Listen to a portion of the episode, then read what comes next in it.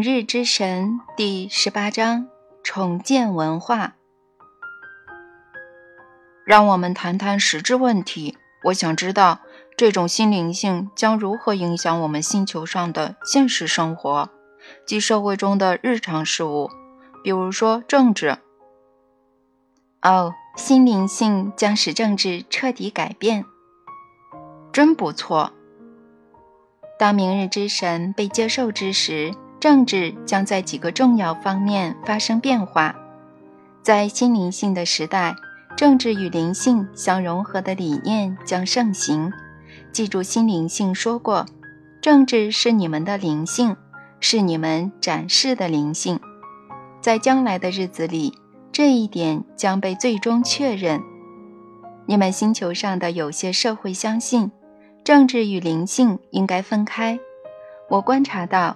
这是人类最无效、最无益的理念之一，但那是我们国家建立时的整体基础，那是美国的基本价值观之一。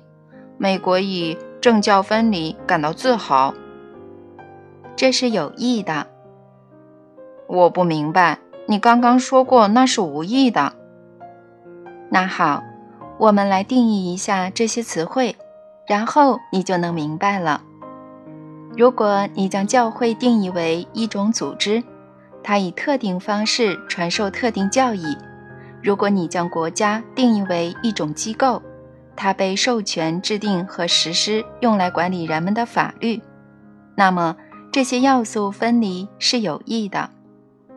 如果你将灵性定义为你们的各种文化价值观和各种神圣信仰的总和，如果你将政治定义为你们挑选法律制定者与审批者的过程，以及通过法律的方法，那么将这些要素分离是无益的。国家的职能不是传播特定的宗教教义，因此有某种特定的教会或宗教对国家的管理机制施加影响是无益的。没有哪个教会或宗教能代表所有人的良心说话，所以对于不赞同那个教会或宗教的教义与观点的人，这种影响就是不公平的。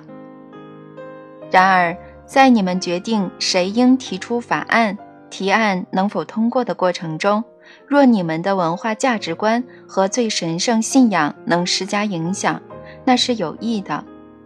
因为我们可以假定，而且要求每个人在做出选择时，他们是在根据自己的良知投票。你好像在描述两种不同的影响：一种是集体对整个系统的影响，另一种是个人对系统内部特定人群或提案的影响。就是这样，政治是一种过程，国家是一种机构。如果这个过程，你们通过它决定由谁提出和制定法律，法律通过它得以确立，不能让你们表达你们的文化价值观和最神圣信仰，那么这些价值和信仰还有何用处呢？所以你认为我们应该将灵性和政治相融合？在美国，你们已将政治与灵性相融合。你们国家是世界上暴力犯罪率最高的地方之一，你们的国民生产总值那么高，却有那么多贫困儿童，种族歧视和性别歧视仍然严重，几百万人缺乏医疗保健、适当的营养、足够的住房、安全的街区、完美的家庭或真正有希望的更美好的未来。是的，可是我不理解。你说过我们在政治中需要更多灵性，现在你又告诉我我们已经将两者融合，在美国，以及在全世界，以及在全世界，我们是一团糟。问题不在于人类的信仰与政治相融合，问题在于人类的信仰是混乱的。我还以为你是个不做审判的神。我是，但你刚才那话，我听着就像是对人类的审判。那不是审判，那是观察结果。说外面正下雨，不等于说下雨不好。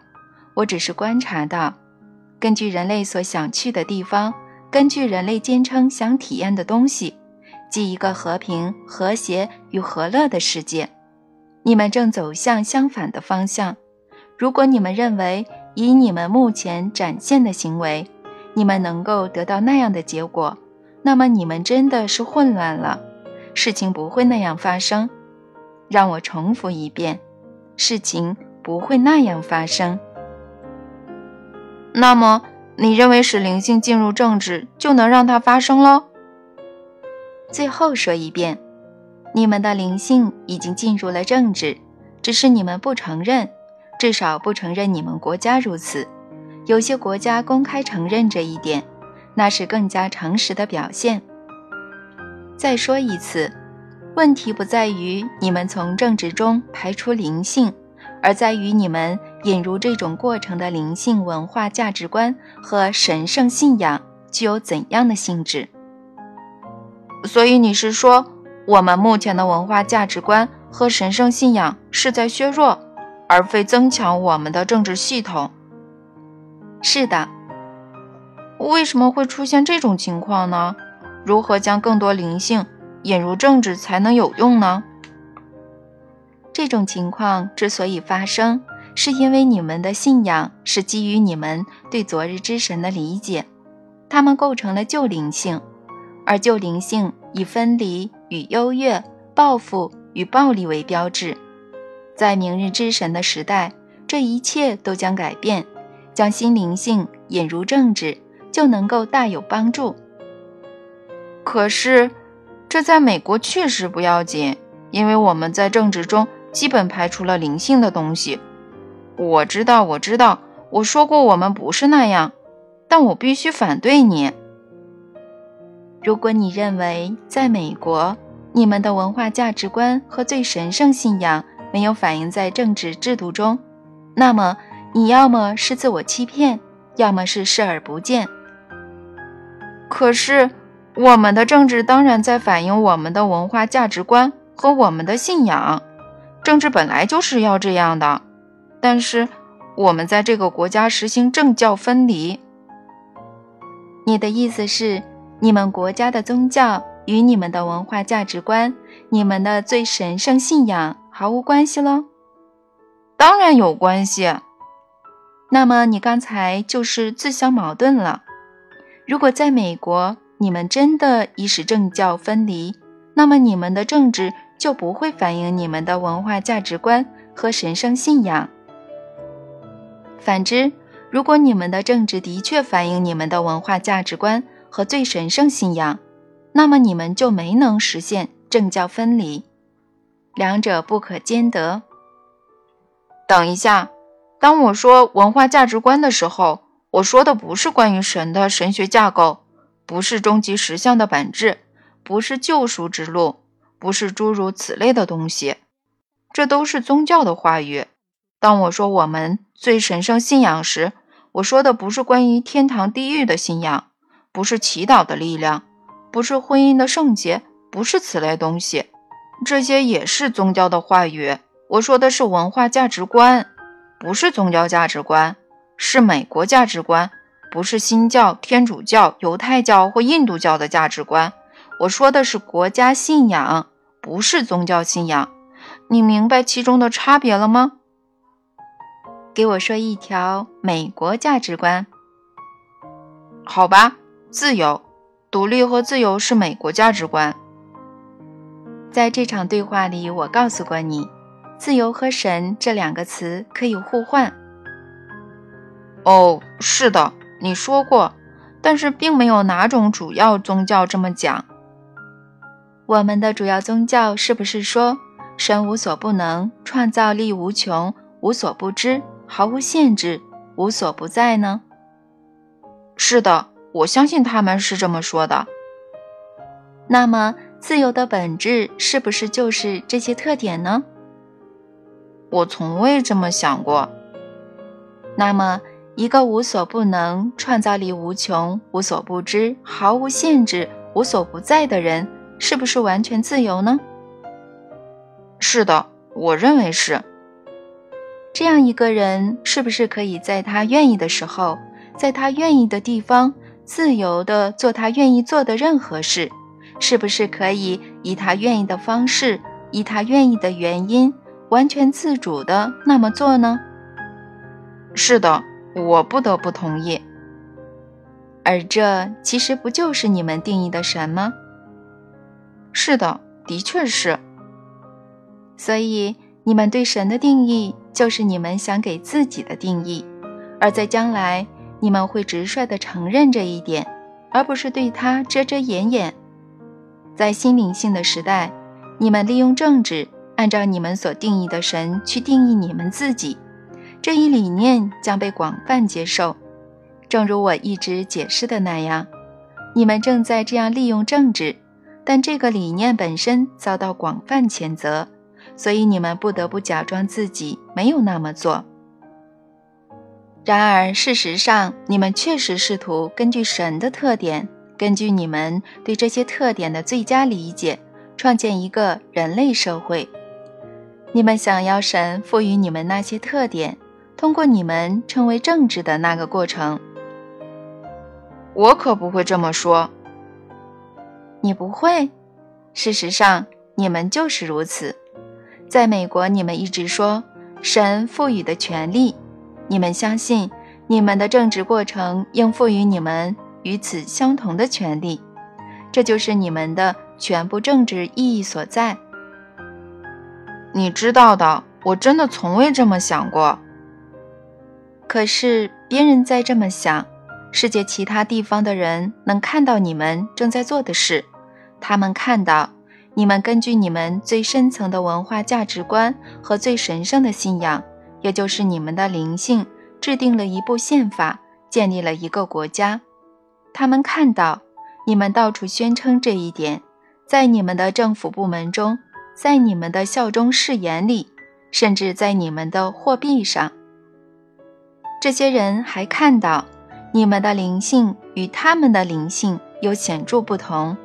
他们不相信人应该拥有与神一样的权利和自由，他们不相信人类应该以神自居，他们相信在神面前人类应该保持谦卑。他们看到美国人在神面前一点儿也不谦卑，所以当他们看到美国的文化价值观在全球蔓延之时，他们看到自己的文化价值观受到了威胁和削弱。他们看到他们自己的灵性被迫妥协，他们看到他们自己的神受到了挑战。人们证明自己的最重要、最个人的方式，即他们的最神圣信仰遭到生存危机。所以，我们就有了文化冲突，也就是信仰冲突。而且，这种冲突的发生不仅牵涉美国。而且牵涉对神、对生命持不同信仰的各种人群，冲突也发生在他们之间。人类面临持续不断的问题，这就是根源所在。也因如此，心灵性将成为人类的出路。人类的斗争不是军事斗争，而是思想斗争。如果只是军事斗争，那么斗争早就结束了，因为最强大的军事力量。早已经轻松胜出。然而，你们的历史以及时至今日的世界大事证明，最强大的军事力量无法赢得一切。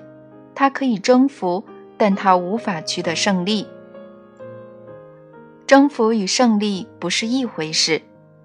只有改变了人们的思想，你们才能说，在争取为人类带来和平与和谐的斗争中，你们取得了胜利。只有人类认识到，他们的问题不是军事问题，不是政治问题，不是经济问题，这才可能发生。今天人类面临的问题是灵性问题。然而，只有这一点得到理解，军事的、政治的、经济的手段才能才会被用于解决这个问题。实际上，所有生命将被重新调整。成为解决之道的一部分，而不再是问题的一部分。最终，这将能够拯救人类，从他自己手中解救他自己。这将如何发生？尤其在政治领域呢？新灵性将给我们的政治过程带来什么变化呢？人类将拿出各种方案，用以解决当前政治过程造成的困境。正是从人类关于神、关于生命的新信念之中，这些方案将会出现。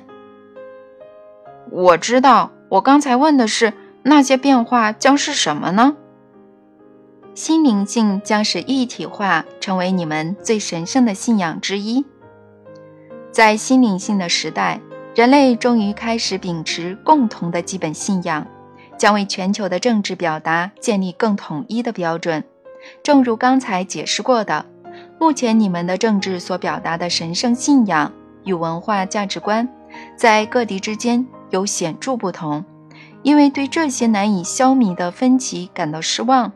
有些人类社会选择完全忽略神，形成一种各方面都与神无关的政治制度。从长期看，这类政府做得并不好，而且无法做好，因为人们的生活基于他们的价值观，他们的价值观基于他们对生命的最深理解，他们对生命的最深理解基于他们的文化故事。然而，在文化故事中，无论怎样淡化神的存在，都无法长期消除神的影响，因为人类与神的联系是本能性的，试图忽略这种连接的努力是徒劳的。试图将神排除出人们生活的政府已经发现，这实际是不可能的。向往神性的冲动是细胞层面的，所以即使是真正的无神论者。也只能通过克制和否定内心本能的心理过程，通过这种力量去压抑自己的冲动。对于你们所称为神的东西，每个人以及生命中的一切，本就包含深深的认知、内在的觉醒。然而，一直存在的问题是，每个人心目中的昨日之神呈现出不同面目，所以人类就像一支乐队。但各乐器组所读的乐谱却不同，每个乐器组能很好的演奏各自的旋律，但总体的结果却不是交响乐，而是不和谐音。你们的神，昨日之神，所创造的不是和谐，而是不和。将使人类受益的是一个新的乐谱，它将集合各个旋律的精华。使它们和谐的相融，而你说的是，我们接受明日之神就可以获得它吗？是的，我前面说过，人类已试图根据神的特点，根据你们对这些特点的最佳理解，创建一个社会。你们想要神将那些特点赋予你们和你们的社会，通过你们称为政治的那个过程。问题不在于你们追求效仿神的特点，问题在于你们对那些特点的觉知和理解是不完整的。在心灵性的时代，神和神的特点具有什么性质，这将得到更全面的理解，这会对全球的政治产生深刻影响。请为我举例说明一下吧。所有事物的一体化。包括神与人类的一体化是心灵性的根本原则。这种理念在全球范围内覆盖你们的政治制度，将产生深远影响。政治制度如果不能反映这种新的理念，或无法适应这种新的信念，那它就难以生存。在国家政治或政府的层面，对这种新信念的适应是什么样的呢？这正是你们切入的地方。人类将决定那会是什么样，而且他们必须这么做。我原希望通过这场对话，我们可以从你那里了解到我们未来的方向。开明社会的成员并不去了解方向，而是去确定方向。他们并不等待别人告诉他们做什么，他们根据自己想要的体验。自己决定选择做什么。开明的社会是自我抉择的社会。但是，并不是所有社会成员都明白什么对他们最好，或什么符合公共利益。你不能让人们随心所欲，那是无政府主义，那是暴民统治，那是社会自取灭亡。根据你们社会当前的意识层次，你对形势的分析很正确。开明社会的出现就在于集体意识的转变，而这正是心灵性将成就的结果。这种转变将带来扩展的觉知，在心灵性的时代。社会成员将明白什么符合他们的共同利益，将知道如何达成那种决心，同时不必争吵、反目成仇或争斗不休，更不必诉诸暴力冲突。这听起来太好了，不像是真的。嗯，如果你们这么说，那它就是太好了，就成不了真的。只有你们说。这是你们选择去实现的真理，那它才会变成现实。你们必须相信你们的最高真理，而且去身体力行，然后那真理将使你们自由。现在，如果你属于一个基于心灵性的社会，或你正致力于创建这样的社会，那么你将怎么回答你自己的问题？当更多人接受明日之神的时候。政治将是什么样的呢？哦，我会说，这好像意味着独裁政治的终结。此为其一。在我看来，独裁政治接力控制下的人们一旦觉醒，一旦理解他们就是那维系此类政府的一体性，那么独裁政权的日子就不多了。当广大民众了解并接受心灵性的基本原则后，独裁政治将永无可能，因为其中的原则之一就是自由。当他们认识到自由是事物的自然状态时，他们不会接受任何稍逊的东西。有一点你说的对，自由是自然秩序下事物存在的方式，它是明日之神的方式，它是人类本来的方式，同时这也包括如此生活的自由，效忠于。一位限制人们自由、要求人们以特定方式行动的神，这是自由的悖论。自由赋予我们选择不自由的自由。说得对，你们目前在美国就是这样做的。得，你还要做社会评论？看看你周围吧，没看到自由在腐蚀吗？你当然能看到。而且这是你们同意的，为什么呢？为什么我们同意呢？与全世界这么做的人们所基于的原因一样，恐惧。我告诉你，恐惧与内疚是人类仅有的敌人。你们目前所生活的世界就建立在恐惧之上。如果你们恐惧的东西足够多，你们将付出你们所拥有的自由。而且你们心怀感激的这么做，因为相对于自由，你们更想要另一种东西。什么呢？安全、平安、生存。不自由，勿宁死。跑哪儿去了？你来告诉我。嗯，美国已经迷路了。但是不必担心。你们将会重返正途，明日之神将引领你们到那里，因为这是带来自由信息的灵性，它不能也不会永远支撑一个压迫与压抑的文化故事。迟早，自由将激发自由本身的体验。在心灵性的时代，自由的信息将激发自由本身的体验。明日之神将被理解为自由的本质。而且，由于人类将理解他们自己与明日之神合一，他们还将理解他们自己生而为自由。所以，如果人们的外在体验与他们的内在真理不一致，他们将首先质疑，而后反抗宗教与政府的权威。就是这样，这就是要发生的事。它已经在多个国家发生了。随着美国政府越来越独裁，拿走越来越多的自由，它也将在那里发生。这一切将在全世界发生，因为自由的信息将激发自由本身的体验。我已重复过多次，心灵性是自由的信息，它将使人们不再信仰那个压迫、愤怒、暴力、杀戮的神。当人们收到这一信息之时，无论独裁政府多么强大，无论教会多么有力，一切都将无关紧要。当不再支持压迫和压抑的人达到关键多数时，那种政府将垮台，那种教会。将消失。我还看到另一种深刻的政治趋势将随着新灵性出现，是什么呢？我看到当前的民主形式在消失，是吗？为什么呢？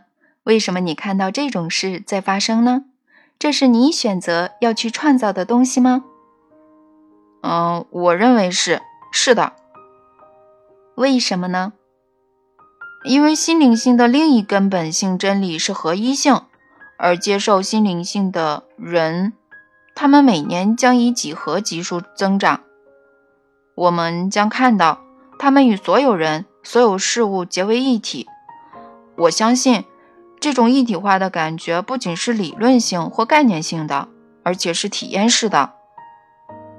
我同意你的看法，心灵性将带来这种转变。人们将不仅知道他们与万物一体，而且将感觉到这种一体化。在心灵性的时代，与万物的一体化将是体验式的。这将显著改变人们对很多事物的态度。确实如此。从他们的日常生活方式，到他们与爱人、家人、朋友相处的方式，嗯，一直到他们与生命中。其他更大的方面，如环境、经济、商业、教育，我们所谓的政治活动互动的方式。嗯，例如在审批有关整个组织或社会的决策时，他们可能不再支持少数服从多数的原则。有点意思，少数服从多数的原则是民主制的基石，票数过半即可胜出。是的，但在心灵性的时代，情况可能会改变，因为到那个时候，金钱已无法用来购买赢得选举所需的选票，也无法对立法过程产生决定性影响。特殊利益集团将无法控制足够多的人，将无法赢得过半多数，从而通过或阻挠一项法案。外部压力、选票交易、幕后谈判。强权政治将不再决定亿万人的未来，而现在他们在个人事务上毫无发言权，甚至在选举那些可以发言的人时，他们的发言权也是越来越少。我相信，认识到我们确实都是一体时，我们作为一个社会将设计出新的决策方式。最重要的选择不会再留给屈指可数的几个人。这确实有意思。依你看，这种转变如何发生呢？嗯，新的民主体制将建立，如小组一致同意的决策原则，地区或全国直接投票三分之二多数有效的原则。目前，在多数代议制的国家，人们每隔几年选举议员，由被选出的议员对集体事务进行投票表决。新灵性将改变这种程序，人们将通过公民表决平台、网上的电脑计票、直接投票。选举结束数秒后，结果就能看到。我们仍将派议员到国会大厦，但他们不是去批准或否决某项法案，而是决定提出什么样的法案。这些提案将通过地区级、州级、国家级。或全球级的公民表决平台进行投票表决。这些议员的职责将是研究问题，将是深入详尽地钻研普通公民无法获得的各种解决方案。将是通过一致同意的原则决定提交哪一方案，然后将方案交由公民表决平台投票表决。因为提案得到一致同意才能进入公众表决的议程，所以外人实际不可能影响一项议案的提出或不提出，因为每一票都是必要的。而且，最终批准一种理念的直接投票是通过全国或地区性的网上表决进行的。有说者难以对公民投票产生显著影响，因为他们不可能通过请客吃饭。送人度假去影响三分之二的选民？你的意思是，参与最终决策的人越多，通过不正当手段影响选举的难度就越大？是的，大家变成立法者，代表他们的议员只是他们的问题研究者和解决方案提出者。这些议员将相对频繁地轮换，而且将由所在地区的选举委员会。根据一致原则选出地方选举委员会的成员，则由所在地区的民众选出，也是采用网上投票的方式和三分之二多数有效的原则。来自各地区的议员助理则每七年轮换一次，从而增强每个议员办公室收集与分析资料的资历与能力。所以，一致同意的决策原则和全体选民网上投票是你将看到的两大政治变化。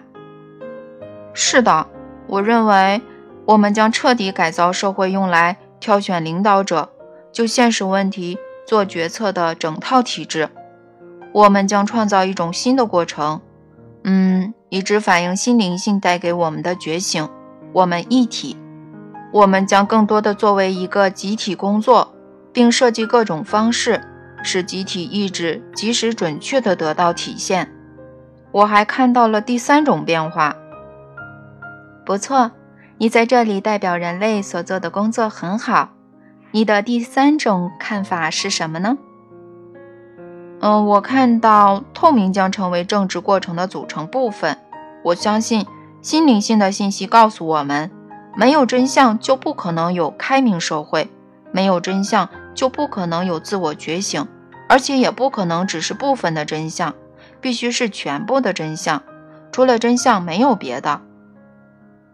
说得对，这将是明日之神的信息。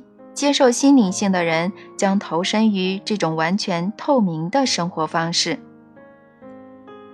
同样，这将对政治过程产生巨大影响，而且。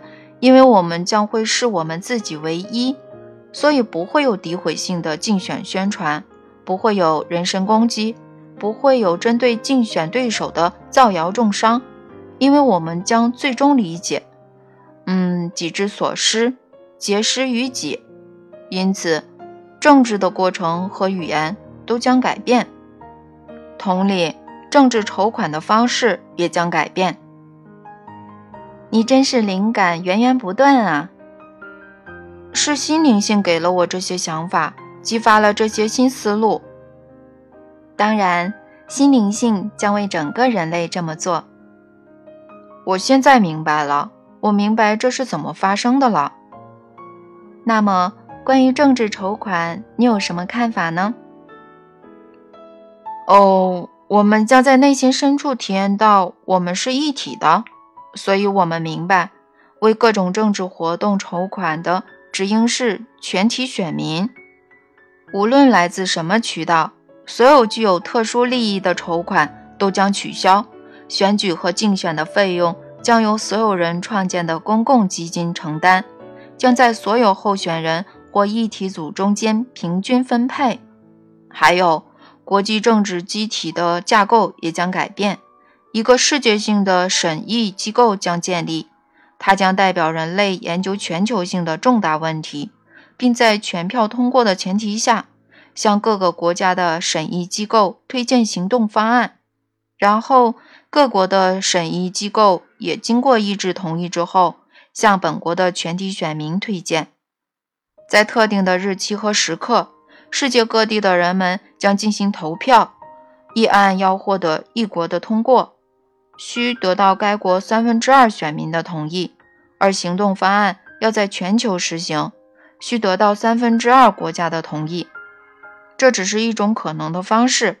关于如何达成这些，还可能有一百种方案。不过，我开始感觉到心灵性在这方面的中心思想是什么，这就将权力从少数几个人手中转移到多数人手中，地球上所有人手中。以这种方式，权力巅峰的某个人再不能实行或强推一种百分之二十五以上选民反对的决定，也没有任何国家，不论它多强大，能采取一种。全球百分之二十五以上国家公民反对的行动。瞧瞧，你现在明白了吧？这是你能够预想到的变革方案。所以，一旦人类放弃了当前具有分离与缺乏特征的文化故事，它就将获得更多同等或更具想象力的方案。最妙的想法我还没告诉你呢。哦，什么想法呢？取消税收，你怎么认为心灵性能引导出这个呢？当我们真正相信我们一体时，我们将创造一种制度，使我们集体的资源能够均衡地供给我们集体的所需。你们已经有这种制度了，那叫做税收制度。是的。可是，如果我们真的相信心灵性的信息是自由，而且自由是我们作为生命存在的本质，那么这种强制性的税收制度将是不恰当的，将被否定，取而代之的将是一种自愿分享的制度，定期捐献个人收入。在未来将有一种与此类似的制度，每个人按相同比例自愿的。捐出部分收入，在自愿的前提下，捐款可以在工资中扣除，然后汇到一个中央基金，或从每个人在任何银行的借记账户进行提取。在以后完全透明的社会里，现金将没必要存在，所有的支付行为都可以通过借记账户完成，就是账户之间简单的转账过程，将没有任何强制性的税收。那么，依你之见，什么将使人们自愿选择为了这种目的而从账户提款呢？首先，如果他们基本的、最神圣的信念是我们并不分离，我们结为一体，我们是一个集体，那么若不按适当比例为公共利益做贡献，就会产生不为自己做贡献的感觉，那就像是欺骗自己。嗯，那就像独自一人打了一天的高尔夫球，然后在自己的分数上作弊，故意少记几杆。即使你知道，除了你没人会看积分卡，这有什么好处呢？不向公共利益基金捐款，就像是自我欺骗，那有什么好处呢？另外，因为产生于心灵性的社会将是完全透明的，若有人。未向公共利益基金捐款的话，他们的名字就会被当地的报纸刊登出来，被当地的电视广播报道出来，被互联网网站，嗯，拒绝捐款人士公布网站公布出来。最能调动人们高尚本性的，莫过于公众监督。公众监督的作用比任何法律都更有力。现在。虽然已说了不少，但有些东西我仍未说到，因为我相信世界上的政治制度还将发生一种最大、最深刻的变化。什么变化呢？嗯，在各级政府设立新部门，专门研究如何创造和平，如何传播信息，让大家知道在每个领域的什么工作最有利于人类。我们先看第二个概念。迄今为止，共享答案的概念仍未引起人类权力部门的太多注意。针对最棘手的问题，我们一直在创造精彩的答案，其中很多已被实践证明切实有效，但多数人并不知道。结果就是，分散在全球各地的我们必须不断地重复劳动。人类的几乎每个问题都已在某处获得了解决，然而，人类共享这些答案的水平却远远低于我们最具想象力的头脑创造这些答案的水平。只需应用已有的技术，就可能制定行之有效的战略，克服人类面临的几乎所有挑战。挑战是什么呢？是创造最好的教育课程。几乎好于地球上所有地方的课程，这已经做到了。是想办法为新兴企业的创业人员融资，尤其是女性、少数族裔、缺乏融资渠道的人吗？这已经做到了。是为了所有人提供付得起、行得通的健康医疗方案吗？这已经做到了。是消除食不果腹、因饥饿而死的人类体验。无论一个人的支付能力如何，这已经做到了。真的，挑战是什么呢？是至于我们所知的最肆虐的疾病吗？人类已经做到了。是有效地管理我们自己，为所有人提供高品质生活、均等的机会、最自由的话语权吗？人类已经做到了。是通过清理贫民区、减少犯罪，通过为贫困人口。创造新希望和好机会，而改造犯罪行为滋生的土壤吗？人类已经做到了，我们知道如何去做。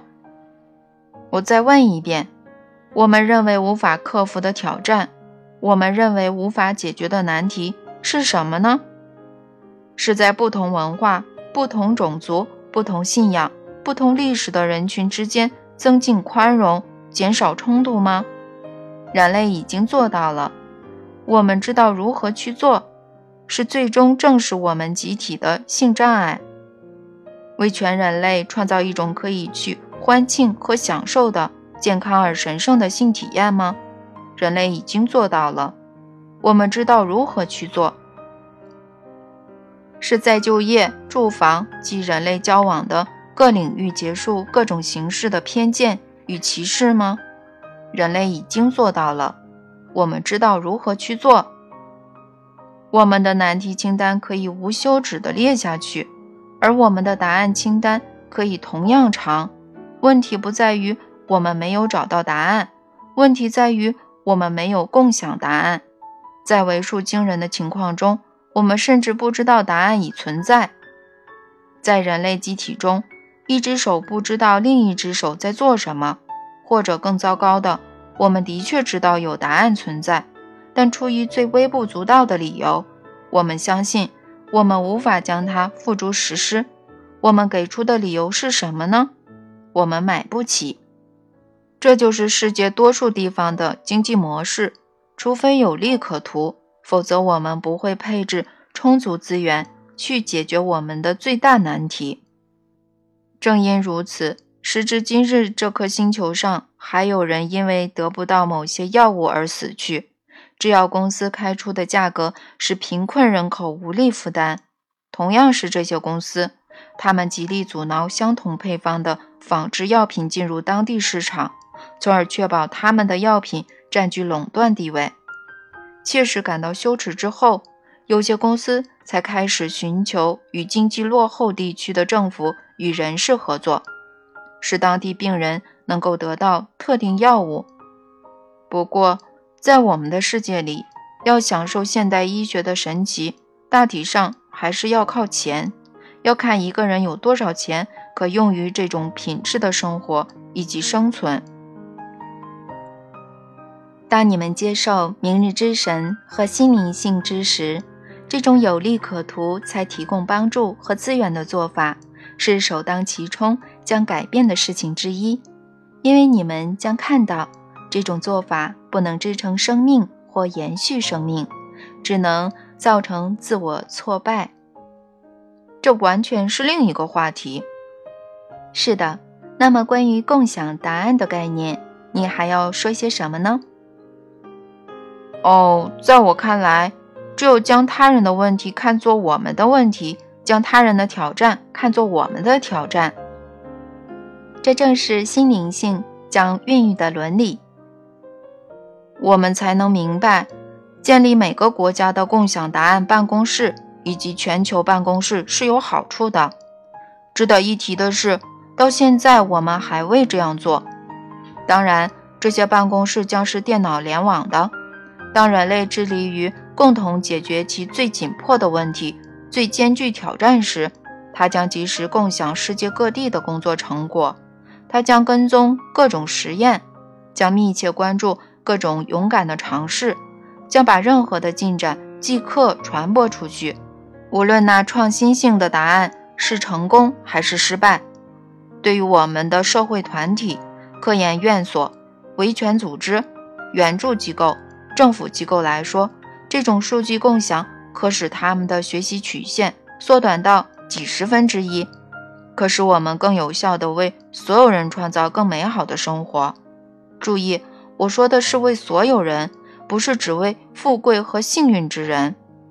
这些不是我的想法，而是来自一些在文化方面有创建的人士，包括杜安·埃尔金、黑兹尔·亨德森、琼·休斯顿。芭芭拉·马克思、哈伯德、艾莉诺·勒凯恩、杰克·里德等人，世界各国的国防部都在跟踪全球各地的动荡地点、危险地带、冲突地区。依照比例，共享答案办公室也可以跟踪有关的项目和计划，确认答案地带那里的某个人或组织已获得一项重要的创新成果。该成果可以输出到其他地区，发挥最大效用。就像军事上利用幕墙地图和电脑图片展示实际或潜在的动荡地点，和平部也可以使用同样精确的设备，用它们展示哪里存在真实或潜在的安定，以及那些地方为何及如何能获得安定。这些充满想象力的美妙想法。来自于充满想象力的美妙人物，可以确定，随着你们文化中接受心灵性的人越来越多，还会有更多建议被提出来。而且是的，政治将因此发生永久的改变。不久之后，人类将不再认可当今政治的机制、策略、阴谋与操控。